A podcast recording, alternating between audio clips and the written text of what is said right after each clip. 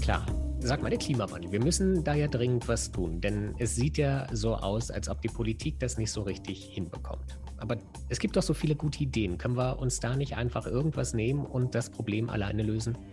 Ja, das wäre schön. Es gibt nämlich wirklich viele tolle Ideen. Ich habe zum Beispiel eine Studie gesehen, wo drin stand, dass wir Kühe mit Seegras füttern könnten. Dann sinkt ihr Methanausstoß um mehr als 80 Prozent. Oder eine andere Studie, wo das Ergebnis war, dass große Frachtschiffe viel weniger Schadstoffe ausstoßen, wenn wir die einfach mit Segeln ausstatten. Das liegt ja irgendwo auch nahe. Oder wir unterstützen grüne Hedgefonds, die Aufsichtsräte von Unternehmen wie ExxonMobil erobern wollen und zwingen die einfach dazu, weniger Öl und mehr Sachen wie Windenergie zu fördern. Dann werden die sozusagen von innen grün.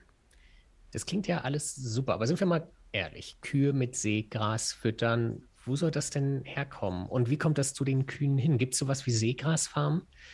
Und wenn wir Segler auf Frachtschiffen anbringen, wo stehen dann die Container klarer? Und grüne Hedgefonds gibt es doch gar nicht wirklich. Die wollen doch auch nur Geld verdienen.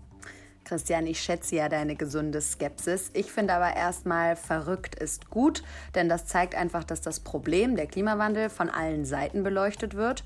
Und deswegen schauen wir uns das im Klimalabor, dem neuen Podcast von NTV, ganz genau an, sprechen mit Experten und Expertinnen aus Wissenschaft, Politik und Wirtschaft, um herauszufinden, welche Ideen wirklich gut sind.